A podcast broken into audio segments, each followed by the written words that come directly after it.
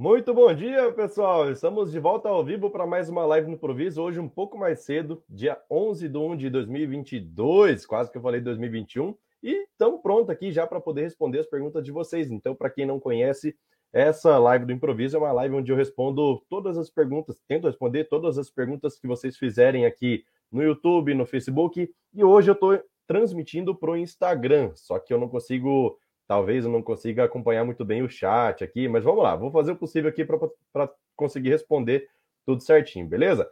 Então, quem tiver pergunta já pode mandar. Lembrando que no YouTube, para conseguir mandar perguntas, precisa estar inscrito no canal, certo? Então, isso é só um formato, uma forma de, de, de retribui, retribuição, né? Vamos dizer assim. Então, todo mundo está me ouvindo legal aí? Estou fazendo um teste de transmissão por outro lugar. Vamos ver se vai dar tudo certo. Espero que sim. Tudo certinho aí, pessoal? Então, deixa eu ver aqui. Temos seis pessoas no YouTube ao vivo. No Facebook temos. Deixa eu ver. Ah, no Facebook não estou conseguindo ver aqui. Não deixei aberto. Mas vamos lá. Uma hora a gente chega lá. deixa eu ver, deixa eu ver. Então é isso aí. Deixa eu ver. O Ivomar já falou ali. Bom dia, bom dia. Seja muito bem-vindo, Ivomar. Joia? Então vamos lá. Pessoal, quem tiver pergunta já aproveita para mandar. Lembrando que a live do improviso é uma live que eu tenho tudo, tudo improvisado. Eu não tenho conteúdo pronto aqui para passar, mas quem quiser participar, inclusive, da live aqui para poder dividir a tela comigo, para poder expor mais situações, inclusive se quiser compartilhar a tela, a própria tela consegue, certo? Então fica à vontade para poder mandar alguma informação aí, beleza? Então vamos lá, vamos lá. Só aguardando os comentários de vocês aí para a gente já poder começar. A gente vai. Essa live aqui tem uma previsão de uma hora de duração, certo? Deixa eu ver, só tirar esse chat daqui, beleza? Então tem previsão de uma hora de duração e dentro dessa uma hora eu vou tentar responder o máximo de perguntas possíveis, beleza? Então vamos lá. Lá, Erdes perguntando ali, ó, mudou horário? Hoje sim, hoje sim, porque exclusivamente hoje eu tenho compromisso exatamente as, no meu horário aqui, às 12 horas, que é o horário da live, né? Que é 13 horas de Brasília. Mas hoje eu tô fazendo mais cedo especificamente por isso, para não deixar passar o dia sem live, beleza? Então vamos lá. Bora, pessoal. Bora, bora, bora. Vamos fazer perguntas, perguntas. Vamos lá, vamos lá, vamos lá. Boa. Aí, deixa eu ver aqui, ó. Já tem uma, uma, um bom dia aqui do Guilherme. Bom dia, seja bem-vindo. Vamos lá. Agora tem mais. Agora tá vindo, ó. Eu sempre instalei o Firebird completo em todas as estações. Isso perde performance? Na verdade, perder performance não perde, só que não é necessário, tá? Você vai perder tempo seu porque não há necessidade de fazer a instalação completa do Firebird em todas as estações. Você só precisa ter a instalação completa do Firebird nas estações, caso nas estações exista um banco local, certo? Então, se você tem um banco local lá que precisa, por exemplo, isso acontece com o sistema em nuvem, certo? E aí, ou aquele tipo de sistema de supermercado, por exemplo, que você tem lá o PDV, e o PDV ele precisa funcionar mesmo que a rede não esteja funcionando. Então, nesse caso, você precisa ter um banco local para que, mesmo que caia a rede, você consiga ter é, uma, uma, um sistema funcionando independente. Ah, caiu energia, máquina está funcionando com no break. Então, normalmente você tem um banco local lá que ele guarda as informações essenciais para que você é, para que você sempre é, possa, possa continuar utilizando o sistema, pelo menos a parte básica que é venda, certo?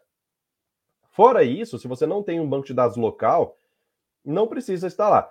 Tá? A instalação do Firebird, no, a forma mais básica, básica, básica, o mínimo que você precisa ter é fbclient.dll. Tem fbclient.dll? Beleza. Já é o suficiente para você conseguir acessar o seu banco do servidor. Por quê? Porque a fbclient.dll é um driver de comunicação que o seu componente de, de, de linguagem de programação que você utiliza aí, seja da Interbase, seja aqueles IBX, né, seja FireDAC, qualquer um deles, é o driver de comunicação com a API do Firebird que está lá no servidor. Então, quando você instala o, o, serviço do Firebird, ele cria lá uma API, vamos dizer assim, que é acessada através da porta padrão 3050, certo?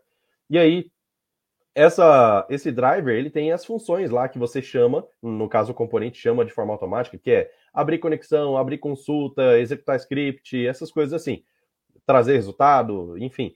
É...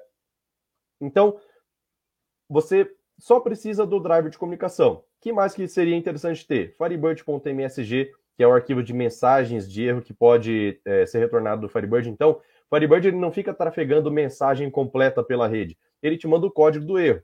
O código do erro, esse código que ele te entrega, a, a, o própria, a própria FB Client ela pesquisa dentro do Firebird MSG qual é a mensagem referente àquele código. Daí fica mais fácil de você, né, assim, fica mais fácil de você interpretar qualquer tipo de erro que aconteça. Se não, fica dando aquela mensagem é, firebird.msg not found, aí dá um erro que não é exatamente o erro, porque o Firebird retorna um, tipo, um código de erro, a FB Client tenta encontrar esse código de erro no arquivo firebird.msg, que se ele não tiver lá, ele fala, não consegui encontrar o Firebird MSG. Daí embaixo ele apresenta a mensagem de erro que foi retornada do Firebird, certo? Só que é uma mensagem mais genérica, então é mais difícil de entender.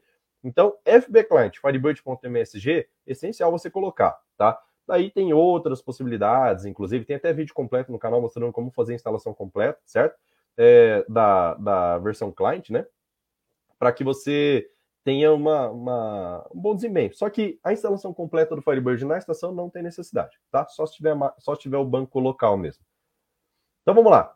Guilherme falou assim: ó, estou fazendo a migração de uma tabela do banco, do banco que está muito grande para outro banco. Porém, quando ocorre algum erro, a migração para. Tem como eu fazer um insert com if not exists no Firebird? É, na verdade, acaba sendo o comando merge, certo?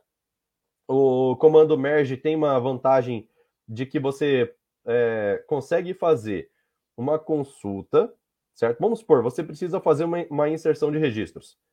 É, não sei se é exatamente esse o seu caso, tá? Mas o merge você consegue falar assim, ó, baseado nessa fonte de dados, seja ela uma tabela, um resultado de uma view, resultado de uma procedure selecionável, resultado de um select comum ou de vários selects com union, é, a partir dessa fonte de dados que você pode colocar filtros e tudo mais, tente encontrar um registro correspondente na tabela X. Daí você tem duas opções. Se você encontrou o registro correspondente, o que, você vai fazer? Você pode não fazer nada. Se você não encontrou um registro correspondente, daí você é, insere, mas só insere. É diferente do update or insert, por exemplo. Porque o update or insert, ele tenta inserir. Se já existe, aí ele faz a atualização dos dados. Então, de um jeito ou de outro, vai executar algum comando com update or insert. No caso do merge, não. Caso do merge, você pode é, você pode inserir esses, esses registros e caso ele já exista, você simplesmente não faz nada, certo? Então fica mais rápido a performance dele. No caso dessa migração para outro banco, é, eu não sei qual que é a fonte de dados, está trazendo pelo banco direto.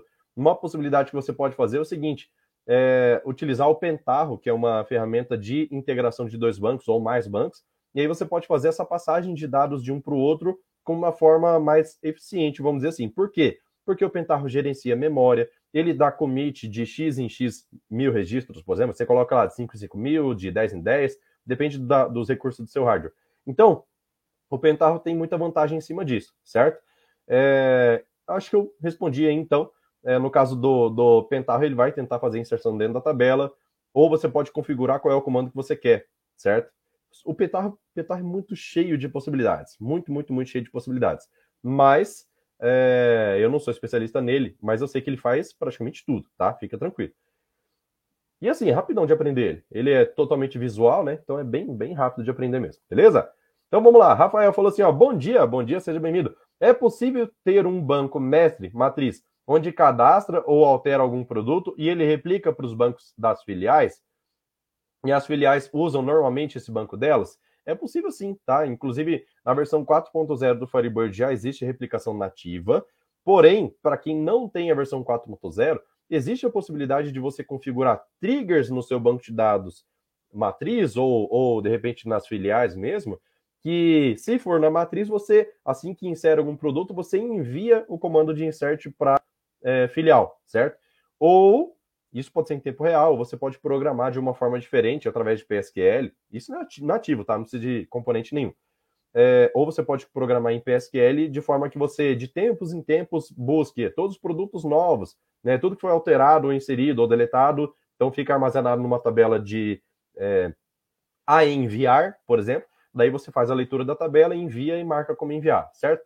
Então, existe possibilidade de fazer isso em PSQL a partir da versão 2.5, é, através do comando execute statement, certo? O execute statement te dá a possibilidade de se conectar em outro banco de dados, e aí essa, essa conexão ela é feita naquela hora, naquele momento, e é de forma nativa, certo? Então, a outra possibilidade seria o quê? Você configurar de tempos em tempos para que as, os seus bancos filiais se conectem no banco de origem, né, que é o matriz, caso você não tenha a versão 4.0 do Firebird, né? Se conectem na versão na, na, no banco matriz e façam um select da tabela de tudo que foi alterado, por exemplo, dessa tabela a enviar. E aí tendo esse select em mãos, você consegue decidir se você vai fazer um update ou insert, ou roda esse comando mesmo, update ou insert, e aí pega os dados lá do matriz, beleza? Então tem como fazer sim. Inclusive já fiz isso e ficou muito boa performance. Lógico, depende do jeito que você programa, mas é, para você ter uma ideia, eu peguei uma tabela de produtos, fiz isso ao vivo aqui no canal, tá? Peguei uma tabela de produtos é, com 10 mil registros, Passei do meu banco para a nuvem. Método tradicional, insert por insert. Deu o quê? Deu. ok, Google aqui respondendo. É, método tradicional, deu o quê? Deu 14 minutos e pouco, saindo daqui do Mato Grosso do Sul, indo para um servidor em São Paulo, lá nos mesmos, é, mesmo lugar onde está Microsoft, Google, AWS, no caso era Saving Cloud. É, levou 14 minutos. Num outro método que eu fiz de empacotamento de registros, saiu por 2 segundos, ponto 9. Então, cara, foi muito, muito, muito mais rápido. Então, tem como fazer 10 mil registros, tá? Então, dá para fazer tranquilo. Então, vamos lá. Ivomar falou assim, ó. Eu, é, eu uso completo. Caso o servidor dê problema, eu mudo para uma estação qualquer e funciona imediato. É, tem essa vantagem. Você consegue ter mais velocidade, né? Daí você. Mas de repente não precisava ter é, em todas as estações mas é, você colocar, escolher quais são as melhores estações daquele cliente. Então, estação 1, 2 e 3 ali são as melhores, as outras são mais fraquinhas. Então, fica mais pesado para depender dela, né? Mas fica interessante, é interessante. Dá para tem problema? Problema nenhum, tá? Você pode fazer a instalação completa, só que em uma migração de banco de dados, de versão de banco, ah, estou saindo da 2.5 para 3.0 você vai ter que lembrar de atualizar todo mundo, todas as máquinas. E aí dá um pouco mais de trabalho. Apesar de que o Firebird, o instalador do Firebird, tem a opção de você fazer uma instalação silenciosa. O que, que é uma instalação silenciosa? Vamos supor, você vai fazer atualização, você tem um atualizador do seu, do seu sistema, que atualiza todos os executáveis, DLLs e tudo mais.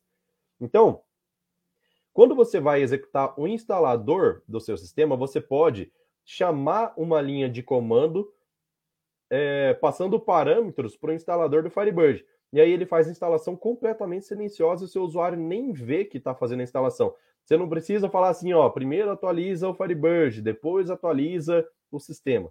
Ou primeiro atualiza o sistema, depois atualiza o Firebird. Não precisa. Você pode programar isso dentro do seu instalador para passar uma linha de comando no pro Firebird, para o instalador do Firebird, e aí ele faz tudo de forma silenciosa. Você pode é, configurar todos os parâmetros que você quer. Ah, eu quero super server, eu quero, sei lá, todo tipo de configuração. Quero que seja executado como serviço, quero ou não quero o Guardian também. Então, todos aqueles parâmetros que você tem de escolha na hora de fazer a instalação do Firebird, você pode passar por linha de comando. Passou por linha de comando, beleza, ele vai fazer tudo sozinho, automático. Beleza?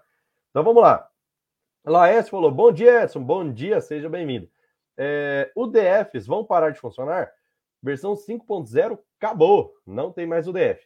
Aí de fato acaba, certo? Então a versão 4.0 já veio com um alerta aí dizendo: ó, é, não é mais recomendado que você utilize o DF, até porque a, a própria linguagem de PSQL do Firebird, as funções que já existem lá de forma nativa, hoje em dia, na 3.0 em diante, tem muita função que dá para substituir pelas é, essas UDFs antigas por essas funções nativas, que é o melhor dos mundos, tá? Porque uma vez que você tem funções nativas, você fica livre para migrar para as próximas versões do banco, você sabe que vai ser compatível, certo? Agora, o DF tem sempre aquele negócio. Será que a minha UDF vai funcionar para a próxima versão do Firebird? Será que se eu quiser mudar de 32 para 64 bits, essa UDF, essa DLL da UDF Vai ter versão compilada para lá? Então tem tudo isso que você precisa considerar. Então, na versão 4.0, ainda é possível utilizar o DF, só que por padrão ele vem desativado, certo? Você tem que entrar lá no firebird.conf e mandar ativar o uso da UDF. Então, na, nessa, nessa, nesse caso da, da versão 5.0, não vai ter mais essa opção, tá? Então já foi avisado, não vai ter. Isso aí já, o pessoal já avisou já para ficar esperto.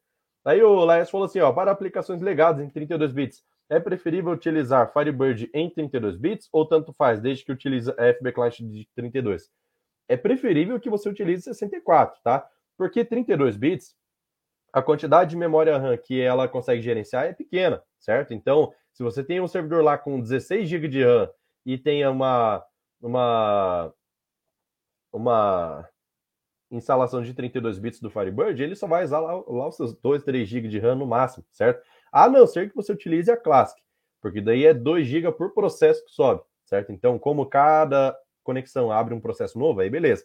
Mas no caso de 64 bits, é, no caso de outras plataformas, seja Super Server, é, Super Classic, que, que sobe um processo só, aí 64 bits, cara, certeza. Até porque todas as configurações que a gente vê lá no Firebird.conf da IB Surgeon, por exemplo, cara, os melhores desempenhos estão sempre no, no Firebird.conf, no Firebird de 64 bits, certo? Beleza? Então, cara, melhor, melhor. Mesmo que sua aplicação seja 32, é interessante que a maquinaria do Firebird rode na 64 bits para ter melhor aproveitamento. Você vai ver, só o fato de migrar de 32 para 64 bits e utilizar o Firebird.conf correto, vai fazer com que a sua performance seja bem melhor, certo? Isso porque vai começar a usar melhor os recursos do servidor. Então vamos lá. É, Small LEDs, vamos lá. Edson, obrigado pelas dicas. Opa, tamo junto. Seja bem-vindo também. Sou totalmente leigo em Firebird, mas sempre vejo seus vídeos. Aprendi ontem sobre CTE, melhorei minha consulta e fiquei surpreso. Parabéns, tamo junto. É isso aí, meu cara, é isso aí. Então, fica claro aí que quanto mais recursos a gente conhece do Firebird, mais fácil fica da gente obter mais performance, certo? É, é fácil da gente entender isso, porque se você não conhece tantos recursos, acontece que você faz as coisas tudo do jeito que você sabe, com o conhecimento que você tem naquele momento, mas às vezes dá para melhorar muito. Inclusive, o próximo vídeo, que é o de amanhã que vai sair, meu amigo, você vai ver, é praticamente impossível ter a mesma performance que eu vou mostrar no vídeo de amanhã. Já está gravado, está programado certinho. Então é praticamente impossível ter aquela performance em versões anteriores do Firebird, certo? Então fica interessante a gente sempre evoluir não só a versão do Firebird, mas também no nosso conhecimento, certo? Quanto mais conhecimento a gente tiver em, em relação ao Firebird, melhor, porque a gente vai ter mais performance. Inclusive, tem várias pessoas que eu vejo que quando fala que quer sair do banco de dados, é só porque não conhece os recursos do Firebird, porque a pessoa fala assim: ah, eu tô perdido, não consigo aprender Firebird, não, não consigo fazer em tal coisa, já usei MySQL, é bem mais fácil. Não é que é bem mais fácil, é que você aprendeu mais sobre MySQL, por exemplo, ou qualquer outro banco, do que Firebird. Então, Firebird tem muito recurso, dá para ter uma performance muito boa com Firebird, e é, às vezes só questão de você aprender um pouco mais já te resolve. E Firebird não é um banco difícil de aprender, é muito simples, pelo contrário, né? É bem, bem tranquilo de você aprender. Vai aprender um Oracle aí para você ver do zero. Meu amigo, você leva um tempo, hein, cara? leva um bom tempo aí para aprender. Firebird não, Firebird é bem tranquilo, beleza? Laércio falou assim, ó, qual o melhor tipo de dado para gravar uma cadeia de bits do tamanho variável? 000111100, tá? Então, vamos lá, todos os números binários lá com o menor consumo de espaço possível. Seria varchar ou blob binário? Cara, varchar, com certeza. Se, se, qual que é o tamanho desse? Você falou que é um tamanho variável, mas qual que é o tamanho máximo? Porque o varchar, você pode definir o varchar é, com a vantagem do varchar, do varchar para char, por exemplo, é que o char, se você definir lá que é de 500 posições, ele vai armazenar espaço do lado direito. O varchar não, certo? Então, é, o varchar ele é bem mais rápido do que blob para você trabalhar. O limite do varchar, dependendo do char set que você utiliza, que é, é por exemplo, é, é de 32.765, se eu não me engano. O limite desse varchar é isso. Se você utilizar um, um char set que gasta, vamos dizer assim, que ocupa um byte para cada caractere. O TF8 é um, é um, um tipo de char set que ele pode ocupar até 4 bytes para cada caractere. Como ele pode ocupar até 4 bytes para cada caractere, então divide esse 32765 por 4, certo? Então, é, você tem um varchar de no máximo 8 mil e pouco, 8K, né? Então, nesse caso, o, se, se, se você for utilizar essa sequência de bits aí, coloca no varchar, certo? Coloca no varchar normal, sem problema nenhum.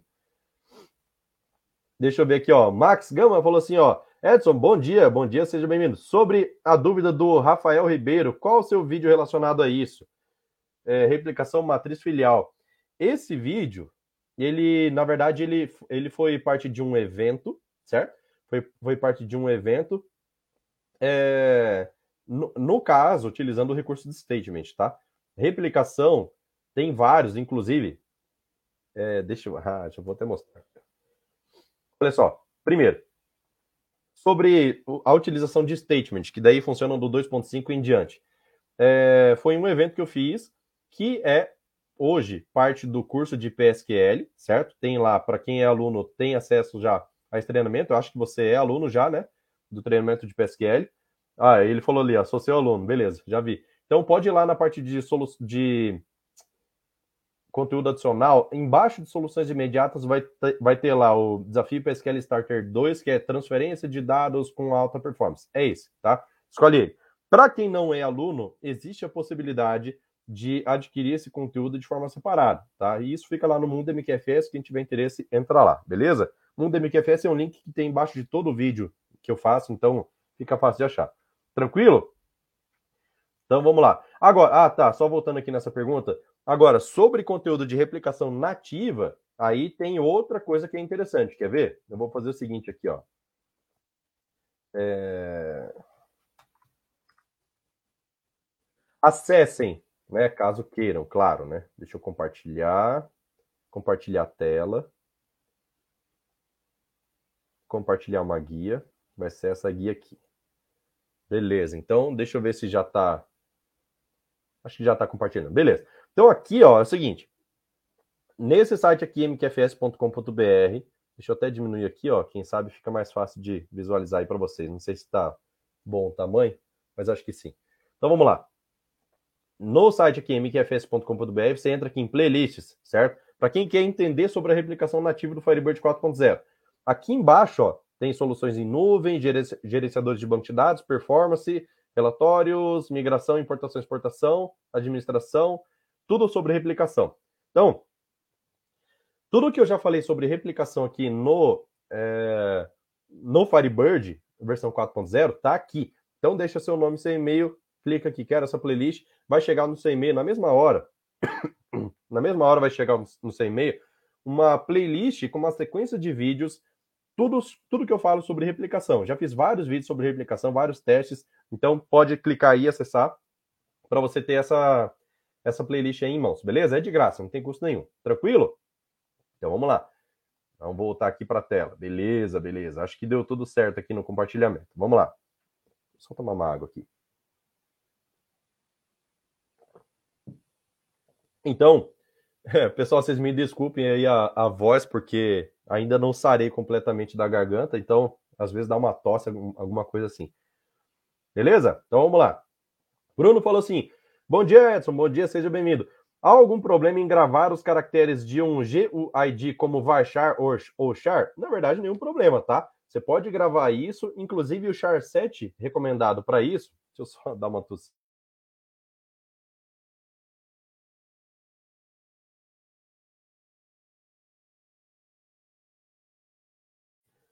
Muito bem. Então, eu, eu, eu mutei o microfone. Espero que não tenha saído aí o barulho da tosse. É... Então, se tem algum problema em gravar caracteres de GUID como varchar ou char, problema nenhum. O que é recomendado pela documentação é o quê? É um char de 16 posições e o char set coloca octets, certo? Porque você vai gravar os octets lá. Por, é, por dentro do banco de dados, ele vai gravar lá de uma forma binária, certo? Então, esse charset de formato octets já é específico para isso. Então você pode colocar ali GU, o, gerar o seu GUID com um char de 16 posições, ele sempre vai ter 16 posições, do, do char 7 octets, beleza? Pode ser baixar? Pode, mas char acho que é até mais fácil, porque como você não vai ter variação de tamanhos, sempre vai ser char de 16, é melhor. É... E aí, é isso, tá? Pode utilizar sem problema nenhum. Existe, caso você queira exibir, aproveitando, né? Você deve conhecer já também. Caso você queira exibir o seu o seu é, ID universal de forma que seja legível para humanos, você pode utilizar a função UUID to char, que daí você converte aquele valor binário para um valor legível. Daí ele cria lá um, acho que é um varchar de 32 ou char de 32 de resultado, certo? É... E o inverso, pegar um, um char normal para binário, é char to UUID. Existe essa função aí já dentro do Firebird, beleza?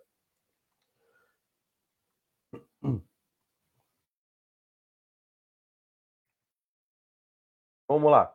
Aí o nosso amigo Adriano, lá do, da equipe de desenvolvimento do Firebird, falou assim, ó, não terá o DF, mas já existe o DR que também serve para integrar com funções de outras linguagens de forma mais segura e completa.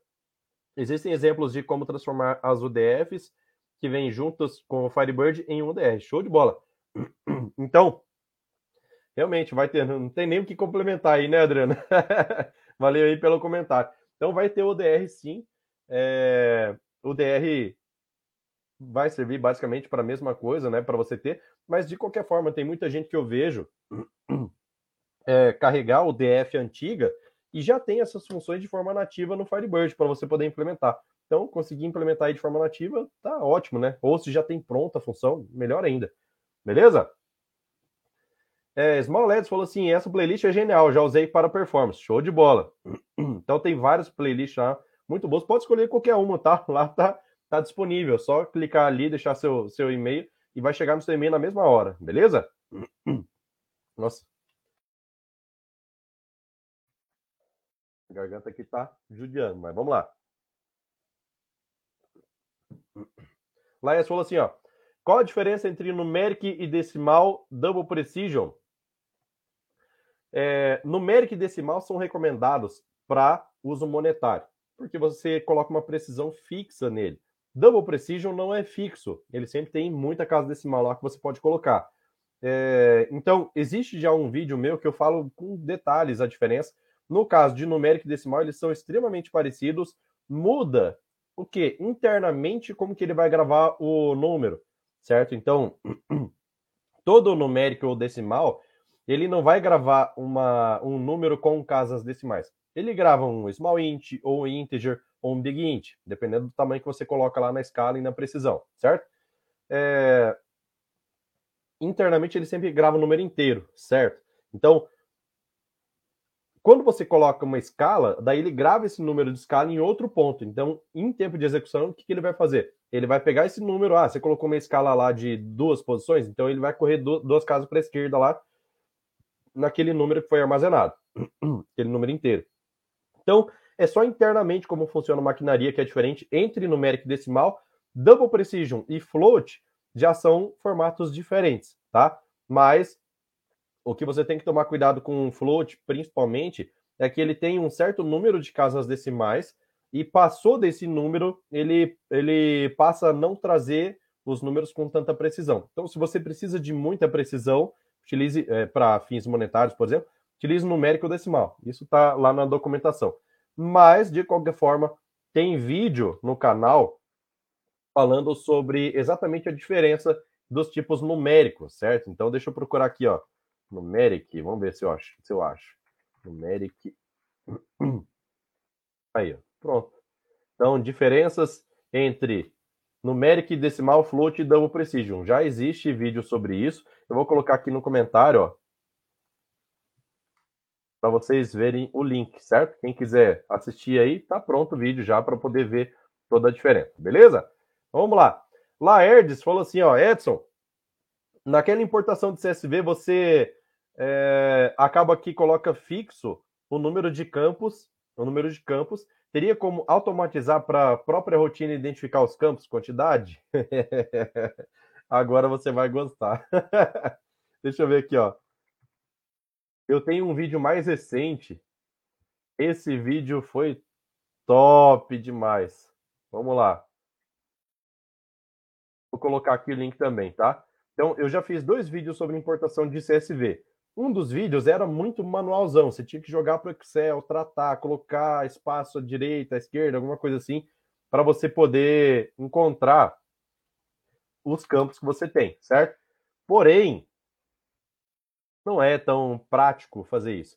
E aí eu desenvolvi um outro vídeo que através de Select, através de Select você já tem o conteúdo para poder é, a, a, lógica para poder fazer importação de arquivo delimitado por um ponto e vírgula, por exemplo, independente se tem espaço para esquerda ou para direita. Ele transforma tudo em, em colunas e aí você pode fazer inserção em qualquer tabela. Cara, ficou muito boa essa lógica. Inclusive, eu dei um título que eu acho que é merecedor aqui, ó. A incrível lógica de importação de TXT delimitado via Select. Cara, assistam, mesmo que você não precisa fazer, assiste, porque o conteúdo que tem nesse vídeo aqui, ó, nossa, cara, vai, vai te abrir a mente de um jeito que você vai ficar doido, beleza? E aproveita e já compartilha, compartilha com outras pessoas, falando que as pessoas que falam assim, ah, Firebird não presta.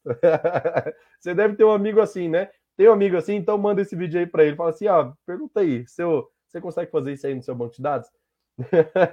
Assiste só para vocês verem, beleza? Então vamos lá. O André falou: bom dia, bom dia, seja bem-vindo. Deixa eu ver aqui, ó, mais um comentário. É, Mário falou assim: bom dia, bom dia, seja bem-vindo. Para mim, esse horário é melhor, vai ser sempre às 10 horas. Olha, cara, eu. Hoje, na verdade, foi uma exceção, porque eu hoje, hoje especificamente hoje eu tenho um compromisso exatamente no horário que era a live antes, né? E esse compromisso eu não posso furar. E aí por isso eu trouxe a live um pouco mais cedo. Eu particularmente estou até gostando também desse horário. Eu acho que fica melhor mesmo. Então, quem sabe, né? A gente começa a mudar aí o horário. Só para mudar um pouco também, não tem problema nenhum, né?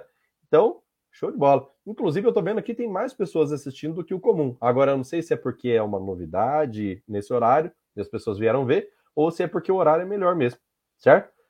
Mas, quem sabe a gente fica aí nesse horário mesmo. Beleza? Mais perguntas aí, pessoal? Essa hora, hein?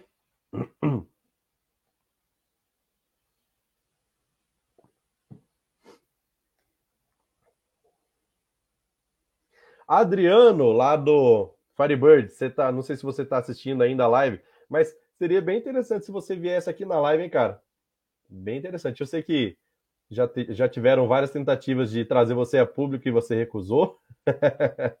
mas se você quiser participar aqui, cara, Tá de portas abertas o canal, inclusive agora mesmo, se você quiser participar, só me avisa, eu boto o link aqui e a gente participa. Eu tenho, uma, eu tenho curiosidade sobre saber como que é aí. Acho que muita gente aqui também tem curiosidade de saber. Então, não se sinta pressionado, mas se quiser, se quiser entrar aqui para a gente dividir a tela e, e, trocar uma ideia, a gente tem um tempinho aí ainda.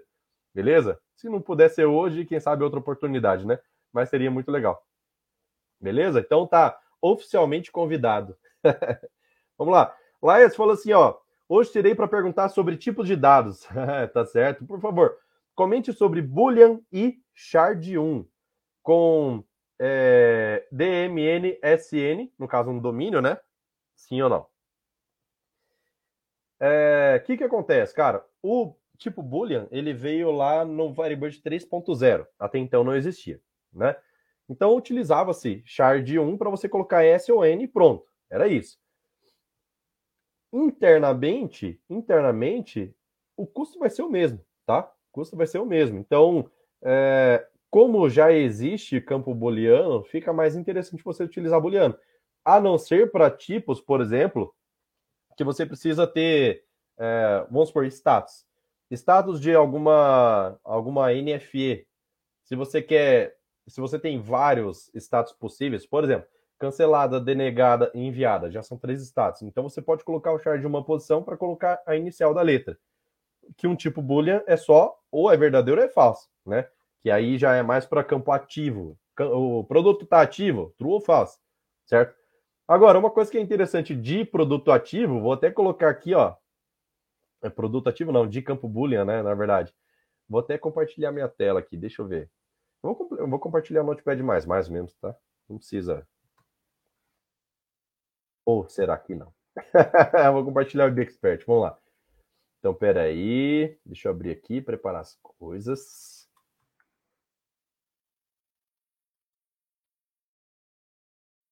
que daí eu consigo compartilhar minha tela. Essa é a magia de fazer a transmissão pelo StreamYard, que é o que eu estou utilizando hoje, que daí fica, lógico, de outras formas também dá para compartilhar a tela, né? Só que o StreamYard é legal, é mais interativo. O StreamYard tem a vantagem de poder chamar outras pessoas, né? Então fica mais legal. Então deixa eu ver aqui, ó. compartilhar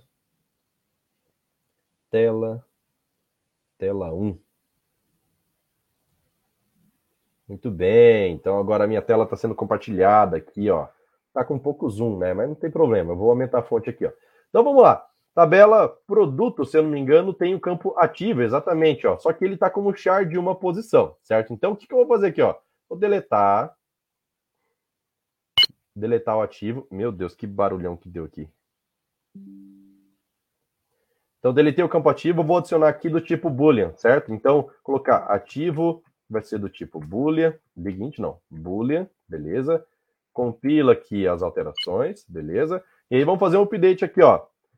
Quer ver uma coisa legal? Eu quero fazer um update aqui em massa, sorteando é, se vai ser ativo ou não, certo? Então, vou colocar assim, ó. Ah, deixa eu tirar aqui o comentário da frente, tá? Só para ficar mais fácil. Beleza. Então, é, update produto P 7p.ativo igual. Daí, olha só o que, que eu vou fazer aqui, ó. Preste bem atenção. Campo é booleano, certo? Se eu colocar uma expressão aqui que retorna verdadeiro ou falso, praticamente você já consegue um valor booleano, certo? Então, vou colocar assim, ó, if, abre e fecha parênteses. Ou então, nem precisa do if, né? Vou colocar assim, ó, rand, que é uma função que vai trazer valores randômicos menor do que 0.5. O que, que acontece? Isso aqui é uma expressão, não é? Então, se isso daqui for menor que 0.5, o que, que ele vai retornar? Verdadeiro. Se ele for maior ou igual a 0,5, vai retornar o quê? Falso. Como eu quero a maioria verdadeiro, então eu vou colocar assim, ó, menor ou igual 0,8, certo? Ou 0,75. O RAND, ele sempre retorna um número entre 0 e 1. Então você coloca um valor fracionado aqui, ó, e aí beleza. Então a maior maioria das vezes, ele vai retornar aqui um valor menor do que 0,75. Algumas vezes não. Então se eu rodar um update assim, Pronto, ó, F9, perceba, 10 mil registros. Ah, deixa eu aumentar aqui a fonte, né? Deve estar tá bem pequena. Aí, ó, agora sim. Então aqui embaixo ele trouxe aqui, ó, 10 mil registros foram atualizados. E aí vou colocar aqui commit para nossa transação ficar é... pronta, certo? Comitado. Beleza, então perceba, isso daqui é uma vantagem do tipo booleano. Se eu colocar uma expressão aqui, você já consegue atualizar o campo sem precisar colocar assim, e if isso daqui, se for verdadeiro, retorna true, se não retorna false, certo? Você não precisa fazer isso. Basta colocar a expressão na frente e pronto. Daí, olha só, no select, select from produto P, ficou errado, vamos arrumar, produto P. produto P, beleza, vou colocar assim, ó, p.id, código barras, descrição, só isso. Lembrando, Ctrl Enter, ele coloca um embaixo do outro. Vou fazer de novo aqui, ó, p ponto, Ctrl espaço. Segura Shift e seleciona o que você quer aqui, ó. Vou dar um Ctrl Enter, ele joga tudo aqui, um embaixo do outro. Vou dar um Ctrl Z aqui, ó, colocar assim, ó, Ctrl espaço. Segura Shift e vou dar Enter somente. Vai um na frente do outro, certo? Então tem, tem essa diferença. Ctrl Enter aqui. Isso aqui ajuda bastante, tá? Então vou colocar aqui, ó, o seguinte. Where p ponto ativo. Só isso. Não é esquisito? Você não precisa colocar igual a true. Por quê? toda expressão que entra no where, no end, no or, qualquer lugar aqui embaixo do from, ele precisa retornar verdadeiro ou falso. O Firebird não está interessado se isso daqui é igual a S, se não está interessado no valor especificamente. Ele está interessado no resultado da expressão. O resultado é verdadeiro ou é falso? Se for verdadeiro, beleza. Então ele vai conseguir fazer esse filtro aqui. Eu não preciso colocar igual a true, certo? Funciona? Funciona, sem problema nenhum. Mas onde eu quero pegar onde o P ativo. Simplesmente. Isso daqui retorna true, não retorna? Só para os produtos que estão ativos. Se ele retorna true para os produtos que estão ativos, o que, que vai acontecer? F9, ele roda e traz só os produtos ativos, certo? Então vamos lá. Eu tenho 10 mil registros nessa tabela. Quanto você retornou aqui, ó? 7.525, certo? Então, 7.525 registros aqui, ó. Talvez não dê muito para enxergar aí, né? Mas, vamos lá. Então, se eu pegar aqui, ó, where not P ativo, então eu quero os que estejam falsos. F9, Ctrl End, 2.475 registros, certo? Então, essa é a vantagem de utilizar campo Boolean. Campo Boolean, ele te facilita a escrita aqui, só de colocar aqui, ó. Então, quando você bate um olho numa query desse jeito aqui, parece que ela está incompleta. Mas a partir da versão 3.0, isso daqui pode ser um campo booleano. Se for booleano, se, se tiver assim, você já pode pensar, ó, deve ser booleano. Porque senão não era para estar tá rodando, certo? É diferente de se isso daqui fosse um char, aí você teria que colocar igual a S, certo? S para sim, né? Sim, tá ativo, né? Então, é interessante dessa forma aqui, beleza? Então, voltando aqui para a tela, beleza, show de bola. que mais, galera? Vamos lá. Mais dúvidas? Dúvidas, dúvidas. Bora, bora, bora.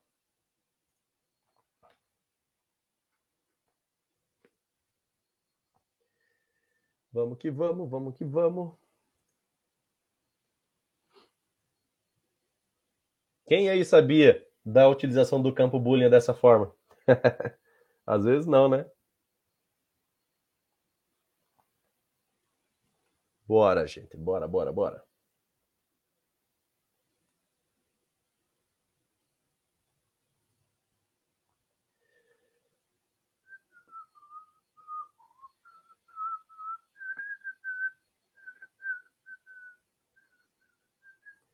Dezessete pessoas no total. Acho que isso aqui é, inclui YouTube e Facebook. Show de bola.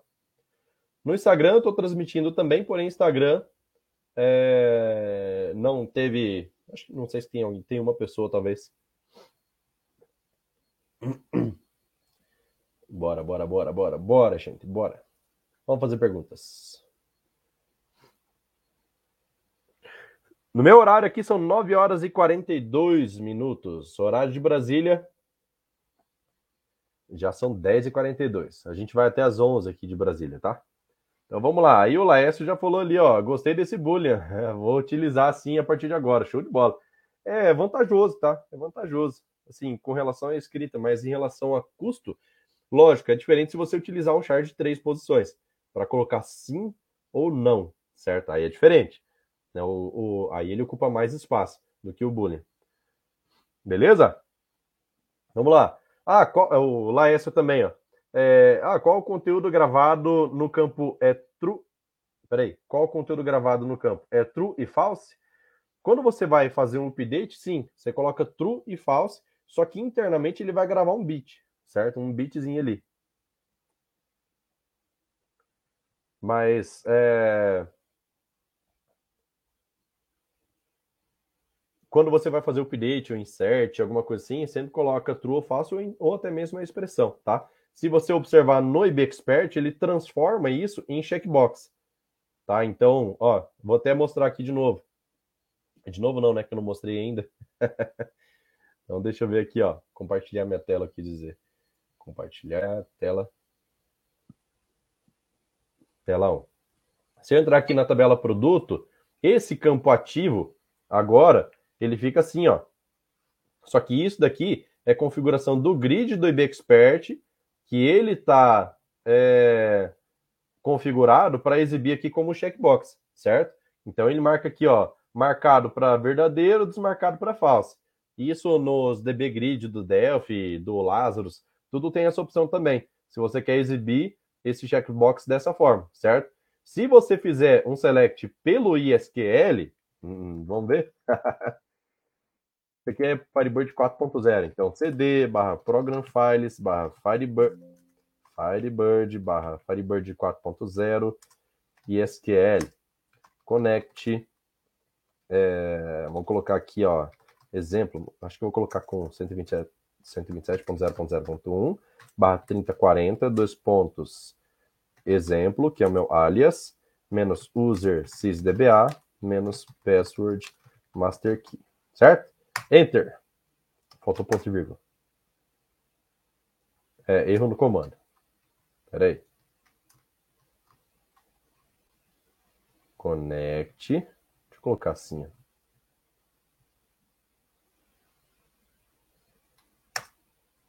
Faltou ponto e vírgula.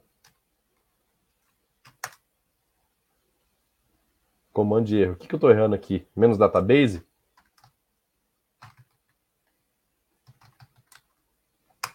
Não, não é isso. Ah, sim, sim, claro. Eu estou dentro do ISQL, então não vai o menos aqui na frente, ó. Vai só assim. Aí, viu? então vamos lá. Select é, ativo from produto, certo? Vou colocar aqui só o first 10, certo? Enter. Errado. First não. first. Agora sim, ó. Aí aqui ele mostra assim, true, true, true, false, false, true, true. E ele mostra, inclusive, com esse sinal de maior e menor, né? Porque isso é uma representação. Internamente, de fato, não está gravado isso. Senão seria um char, um baixar, alguma coisa assim. Então, ele é uma representação. Tanto que, se a gente observa aqui o. Vou mostrar aqui, ó, além do ativo, vou mostrar também o estoque, certo?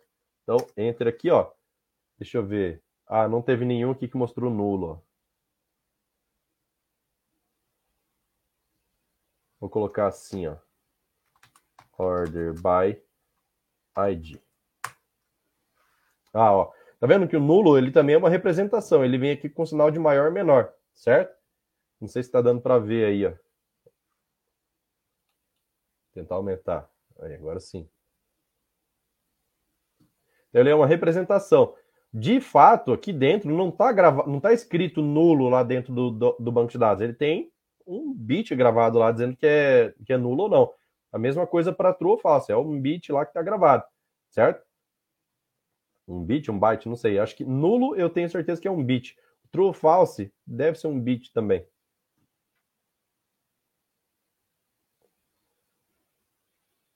É isso aí. Mais perguntas, pessoal? Vamos lá. Manda pergunta aí, eu quero, quero responder pergunta aqui até o limite, beleza? Vamos lá. É, Jackson falou assim, ó, costumo utilizar sempre int para campos de situação e crio os enumerados no software. Em termos de desempenho, seria melhor utilizar boolean? É, é que campo enumerado pode ter mais opções, né? É, no caso do boolean, ele pode ser melhor. Tipo enumerado, aí eu suger, iria sugerir para você utilizar um small int, certo? O small int, ele ocupa bem menos espaço do que o int. Porque assim, o small int é um número de 16 bytes. O é, não, bytes não, bits, tá? 16 bits. O integer é um número de 32 bits. O big int é um número de 64 bits. Então, quando você tem o small int, que normalmente você não precisa, o small int, o limite dele é 32.767, se eu não me engano, 766, uma coisa assim. O, o limite do small int, tá? Então, o, já é uma quantidade de números muito suficiente para quando você tem três, quatro situações, certo? Então, é rapidinho? É rapidinho. Campo numérico é sempre mais rápido para fazer pesquisa. No caso do Boolean, nunca cheguei a comparar.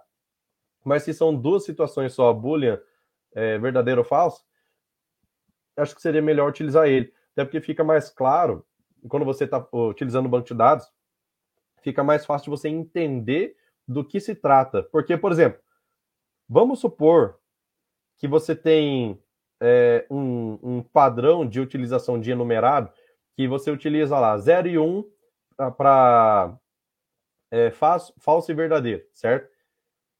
Só que em uma outra tabela você tem um tipo enumerado que é 0, 1 e 2. Só que você não lembra exatamente qual é o tipo enumerado. Se você não tiver isso bem documentado no banco de dados, fica mais difícil de, é, de entender. Então, quando você tem isso descrito, às vezes fica melhor. Beleza? Desculpa a tosse aí, mais uma vez. Vamos lá. Nos vídeos eu, ah, nos vídeos gravados tem a vantagem que eu posso editar e cortar todas as tosses, né? Então fica mais fácil.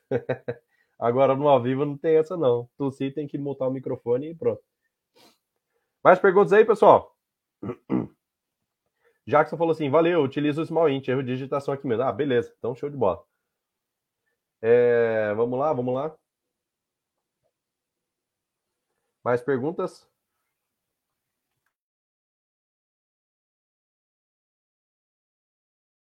Laes falou assim: Edson, e para gravar a data e hora de uma auditoria, por exemplo, qual é o melhor tipo a partir do Firebird 3.0? Se eu quiser somente a data, sem a hora.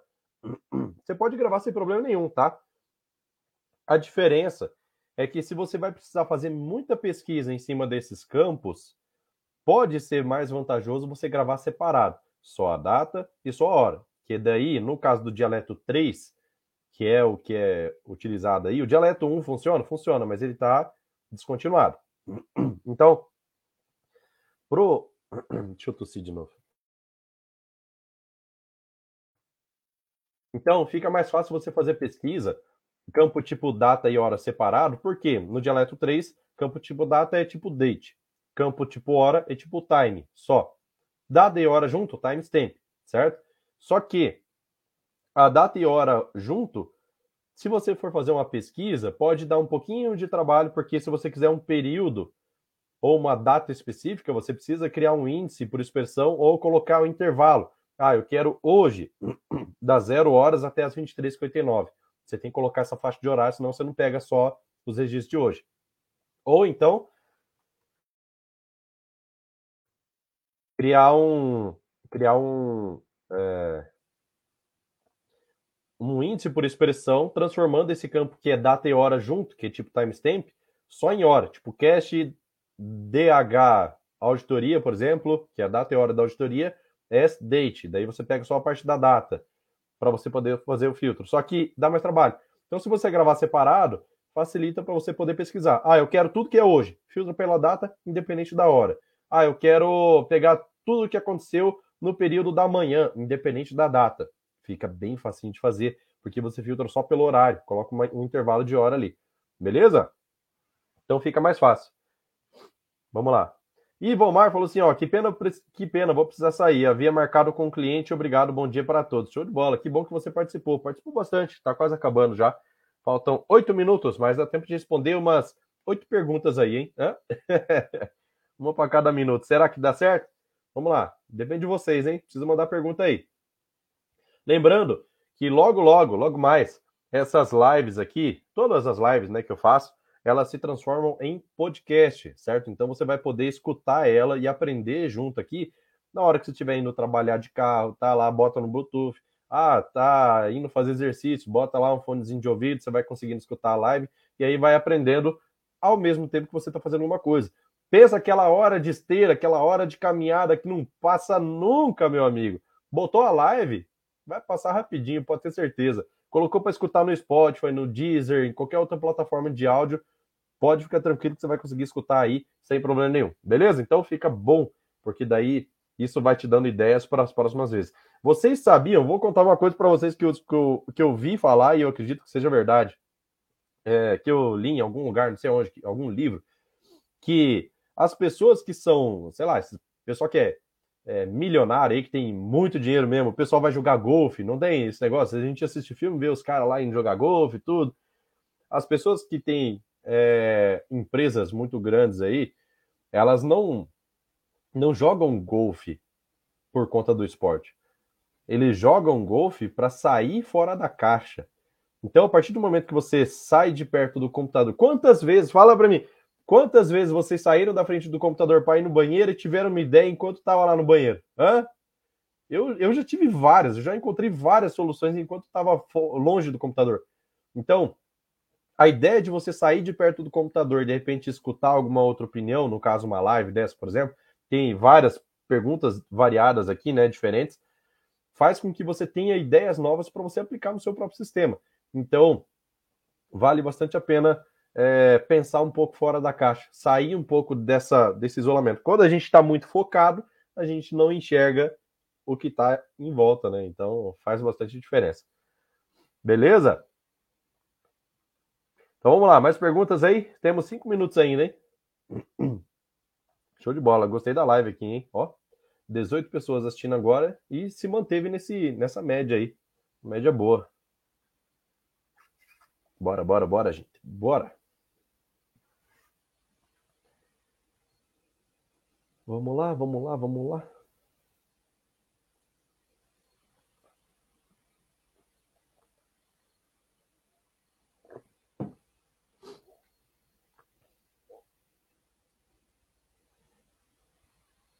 Essas lives também vão ficar disponíveis depois no Facebook e no YouTube para poder assistir, né? Quem quiser assistir. É, no Instagram, acho que ah, vai ficar também, só que é diferente, né? Porque aqui eu estou gravando tela cheia. Aí no Instagram, que é só a tela, aquela tela na vertical, né? Aí não fica legal, fica cortado. Mas, mais opção tem. 9 horas e 56 minutos, 10 e 56 de Brasília. Bora, gente, bora. Dá tempo de fazer pergunta ainda, hein? Opa, vamos lá. Você prefere banco em nuvem? Pergunta ali do Guilherme. Cara, eu gosto de banco em nuvem, principalmente pela portabilidade, principalmente por isso. E pela segurança também, né? Uma vez que você tem. Tem, tem várias vantagens. Tem vantagem e desvantagem em utilizar banco em nuvem. É, a desvantagem é que vai te dar um, um, baita de um trabalho colocar um banco de dados em nuvem, porque não é só colocar lá. Você colocou lá, você vai começar a aparecer um monte de probleminha assim de performance, principalmente. Porém, apesar de ser uma desvantagem, é nesse momento que você começa a aprender a dar valor para cada detalhezinho que você escreve no seu select, e isso faz com que você se torne um profissional melhor. Então, quando você consegue fazer um sistema rápido em nuvem, aí, meu amigo, aí você pode ter certeza que o seu sistema vai ser rápido em qualquer ambiente local. Porque se se você conseguiu bater a latência da rede em nuvem, aí é outra história. E aí você tem vantagem de que ninguém vai ficar mexendo no seu servidor. Isso tem muito problema em cliente. O cara fala assim, pô, é, eu não quero deixar uma máquina desperdiçada, vamos dizer assim, só para o servidor, é, exclusiva. Eu quero usar também, porque eu não vou comprar, sei lá, uma outra máquina só para usar, sendo que tem uma baita de uma máquina ali parada. Parada, eles pensam que estão parada, né? Mas na verdade, é, isso abre margem para para sequestro de banco de dados, para um monte de detalhe. Coisa que você não tem no banco em nuvem, porque você cuida, você faz seu backup certinho, você deixa com alta disponibilidade, porque se der algum problema, você consegue rapidamente criar um outro servidor, um outro container para levar o banco de dados para lá, certo? Então, é, tem, tem muita vantagem nesse caso de você colocar um banco de dados em nuvem. É, uma que você começa a melhorar a, a, ter mais qualidade nos scripts que você escreve, porque você não consegue colocar qualquer script lá, um script de qualquer jeito lá que seu cliente vai reclamar. É, então você tem várias outras vantagens. Inclusive, você pode chegar para o seu cliente e falar assim: meu amigo, a partir de hoje, a partir de hoje você está livre.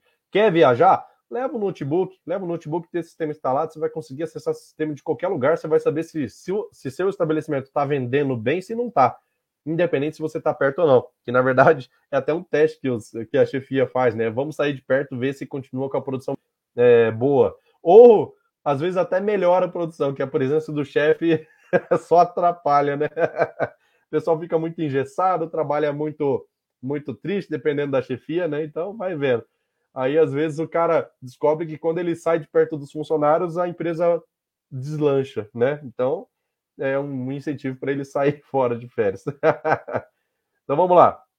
O Jackson, eu vi que ele deletou duas mensagens e ele reescreveu ali. Então já vou pular direto para que ele deixou por último. Então ele colocou ali, ó. Em relação à migração 2.5 para 3x ou 4x, vou começar o processo na minha empresa. O que vocês, o que você aconselharia e quais os principais problemas?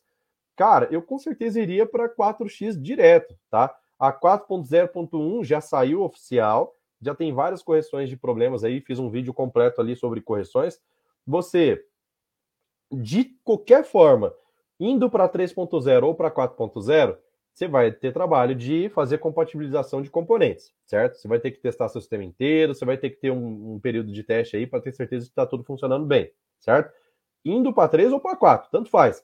Se você ir para 4.0 direto, você tem uma pequena vantagem de facilidade de migração, que é o seguinte: existe um parâmetro que se chama Data Type Compatibility, que está no Firebird.conf da 4.0 apenas. Que lá você pode falar assim, Firebird, se comporte como se tivesse com os tipos de dados do Firebird 2.5. Então, não vai existir Boolean nesse caso, né? No Firebird 4.0, se você deixar lá para ser compatível com 2.5, não vai ter os tipos de int 128, deck floats, coisas assim. As funções tipo count que estava retornando, cara, estava retornando um tipo de dado diferente. Acho que passou a retornar big int, se eu não me engano, continua retornando integer. Então você tem menos trabalho de migração indo direto para 4.0. Só que você tem que ter cuidado também, porque tem, tem muitas variáveis é, que foram criadas que pode coincidir com o nome de variável que você já utiliza. Por exemplo, local. Local é uma palavra reservada que saiu no Firebird 4.0. Então, se você tem essa palavra escrita em algum código PSQL, vai dar problema. Ou é, nome de coluna de view, alguma coisa assim que você tem pronta lá dentro do banco de dados, pode dar problema. É, e aí é, fica mais fácil você migrar direto para 4.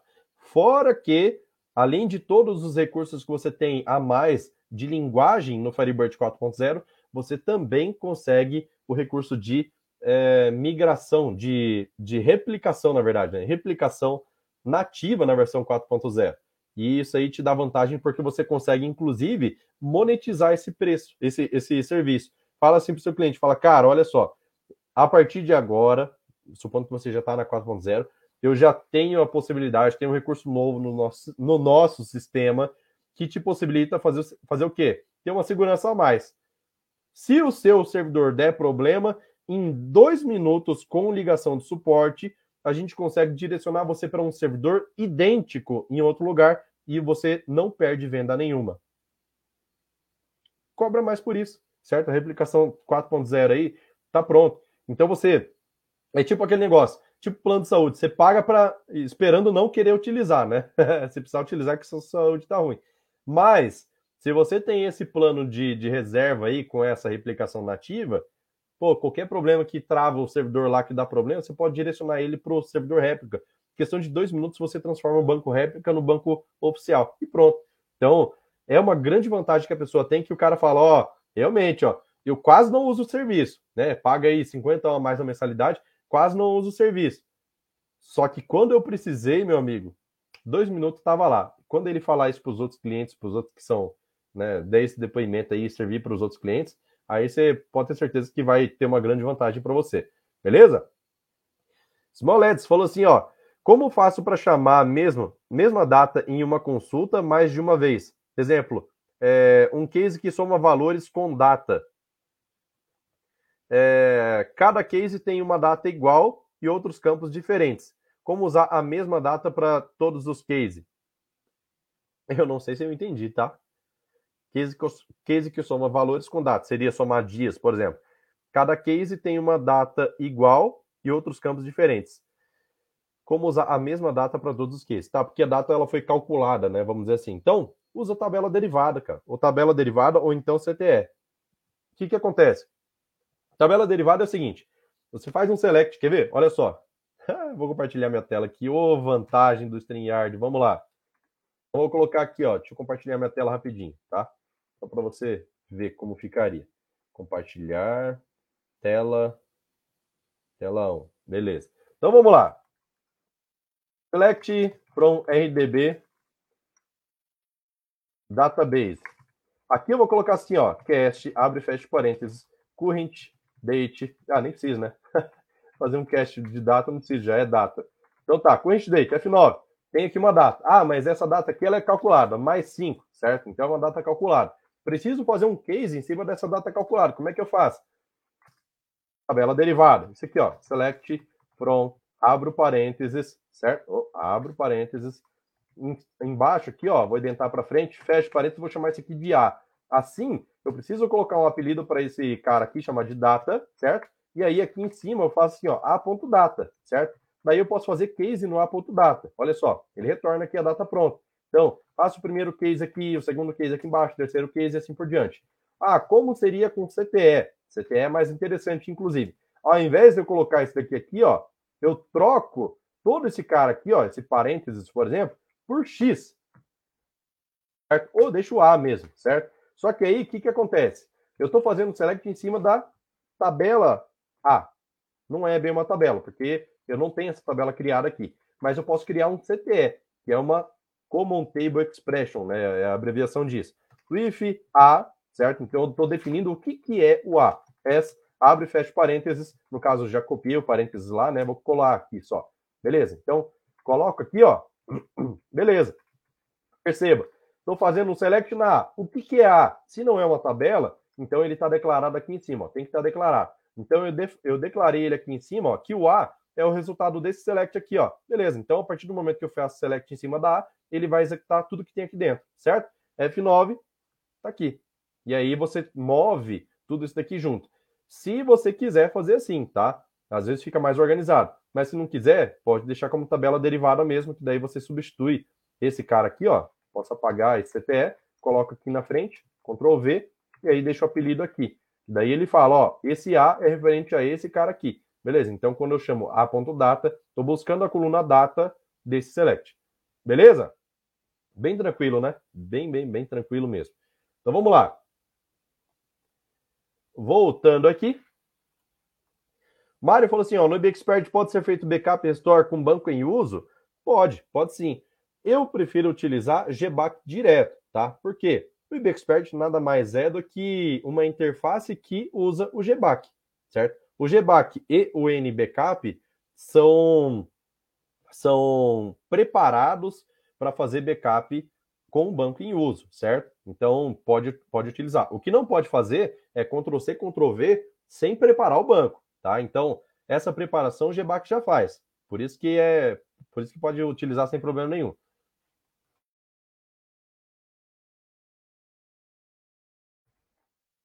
Então, GBAC Backup você pode utilizar sem problema nenhum com o banco que usa, tá? Ele vai, ele vai gerenciar isso sem problema nenhum. O que, que ele faz? Congela o banco, passa a criar um arquivo temporário externo e todas as alterações, inserções, qualquer coisa, acontece nesse arquivo Delta, que é um, esse arquivo separado. Enquanto isso, você está fazendo backup aqui do banco que está congelado. Terminou o backup, o próprio GBAC vai falar assim: beleza, então terminou, já terminei minha tarefa aqui, pode juntar esse arquivo delta, que é esse arquivo novo que foi gerado, com o arquivo principal. Certo? Então, por isso que ele é seguro, porque ele, ele não deixa o banco ser utilizado enquanto você está. É, o banco, o arquivo do banco principal ser utilizado enquanto você está fazendo backup. Mas o sistema não para, por quê? Porque ao invés de utilizar o banco principal, ele está utilizando, tá utilizando o arquivo Delta. E aí esse arquivo Delta não tem problema, não tem ninguém usando. Beleza? Só os usuários mesmo.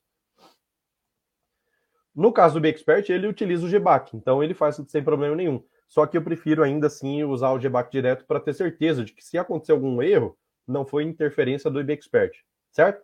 Foi direto pela ferramenta. Laes falou assim, ó. Essa, obrigado pelas respostas e por compartilhar esse conhecimento conosco. Isso é muito inspirador, show de bola. Eu que agradeço a participação de vocês aí, beleza? Vamos lá, Jackson, deu uma risadinha e falou: muito obrigado, valeu pela dica, show de bola. Então, tamo junto. Vamos lá. Tia Caso Calçados falou assim: Bom dia, Edson. Bom dia, seja bem-vindo. É, usar o Data Type Compatibility tam, é, mantém a performance do Firebird 4.0 ou a perda? Alguma perda vai ter. Pequena, mas alguma perda tem. Por quê? Veja bem: se você, dentro do banco de dados, criar um campo do tipo Boolean, e você utilizou o Data Type Compatibility, toda vez que você selecionar esse campo do tipo Boolean, o que, que vai acontecer? Ele vai fazer um cast dentro desse campo, convertendo ele para char ou varchar, por exemplo. Que daí ele vai retornar true ou false de forma que está escrito em varchar, em texto mesmo. Agora, é... não é só nesse momento que isso acontece, tá? Por exemplo, quando você faz uma alteração de tipo de dados dentro de uma tabela, ah, um campo que era varchar de 20 passou a ser varchar de 30. Essa alteração do tipo de dados é instantânea, mas dentro de uma tabela. E veja bem, Alteração do tipo de dados e não do valor que está dentro desse, desse campo. Se você tem uma tabela que tem um milhão de registros, a alteração do tipo de dados é instantânea. Mas aquele dado que estava lá dentro, já aquele um milhão de registros, ele continua com uma. Ele continua armazenado em um varchar de 20, certo? Só vai mudar se você fizer um update nele. Mas esse update leva tempo, por isso o Firebird não faz. Já tentou fazer o update em cima de um milhão de registros? Demora uns segundinhos aí, né? Então, o Firebird não faz isso quando você faz uma alteração do tipo de dados. Em compensação, quando você vai fazer um select nessa tabela que tem um milhão de registros antes da alteração e mais 500 mil depois da alteração, o Firebird tem que fazer o quê? Na hora que você faz um select geral nessa tabela, ele verifica qual era a versão desse registro no momento que ele foi gravado. Ah, esse aqui foi gravado como um varchar de 20. Então eu preciso fazer um cache S varchar de 30, que é o novo tipo de dados. Aí vai para os outros 500 mil lá. Ah, esse aqui já está com um varchar de 30. Não preciso fazer cache. Certo? Porque já está no tipo de dados certo. Então, esses caches, essas adaptações, elas já acontecem no seu banco de dados. Como que eu faço para diminuir isso? E você, você nem percebe é, perda de desempenho, a não ser que tenha muitas alterações. E é por isso que você só pode fazer no máximo 255 alterações dentro da mesma tabela, certo? 255 alterações de, de estrutura dentro da mesma tabela, certo? Quando você chega nesse limite, como que você resolve? Backup e restore. Quando você restaura o seu banco de dados, ele, ele já restaura todos os registros, já que ele tem que passar por todos, ele já restaura na versão mais recente do registro. E aí ele não precisa ficar fazendo o cache toda hora, certo? É só pegar aquele registro puro do jeito que ele está e pronto. Então, você ganha performance quando você faz restore por conta disso, certo? Então, é, quer ver uma coisa? Vou compartilhar minha tela aqui de novo. Ó. Deixa eu trazer para cá. uma coisa que é interessante ver aqui, ó, que é o seguinte. Ó, tô com minha tela aqui, né? Então, perceba, eu tenho uma alteração aqui, ó, na tabela produto. Não sei se vocês vão conseguir ver. Deixa eu tirar o comentário aqui. Deixa eu pegar. Acho que a tabela produto foi a última que eu abri, então ela tá aqui, ó. Aqui embaixo tá escrito assim, ó, 252 alterações da tabela produto restante, certo? Então eu posso fazer mais 252 alterações. Ou seja, de 252 para 255, tiveram três. Dessas três, esse monte de registro aqui vai sofrer cast, certo? Então ele vai pegar, ah, tá na versão número 255. versão número 1, versão número 2, versão número 3. Então ele precisa fazer cache para poder adaptar esses registros aqui, certo? Então, ele guarda essa versão aqui dentro da tabela RDB cifrão formats. Então, dentro dessa tabela, é onde ele vai guardar essa, esse registro de alterações de versão de registro, certo? Ele vai guardar essas, esse histórico de alterações para que ele possa fazer o cache de forma que o seu registro fique correto. Beleza? Então, ah, está faltando pouca alteração, meu, eu nunca faço é, restore, é, é, backup restore, já há anos e anos e anos, então pode ser que seja necessário fazer. Faz durante uma atualização, vai atualizar o sistema, já faz um backup restore, e aí faz a sua atualização, beleza? Então fica melhor dessa forma aí. Tranquilo? Estamos aqui, ó, às 11 horas e 13 minutos de Brasília. Acredito que é isso. Não tiveram mais perguntas aqui. Então, galera, quero agradecer aqui pela participação de todos vocês. Muito obrigado mesmo por terem participado. Isso daqui faz com que a comunidade fique cada vez mais forte, faz com que eu tenha incentivo de vir aqui, mesmo com a garganta ruim, fazer uma live para vocês. E é, é isso aí, vamos que vamos. Amanhã tem vídeo de novo no canal.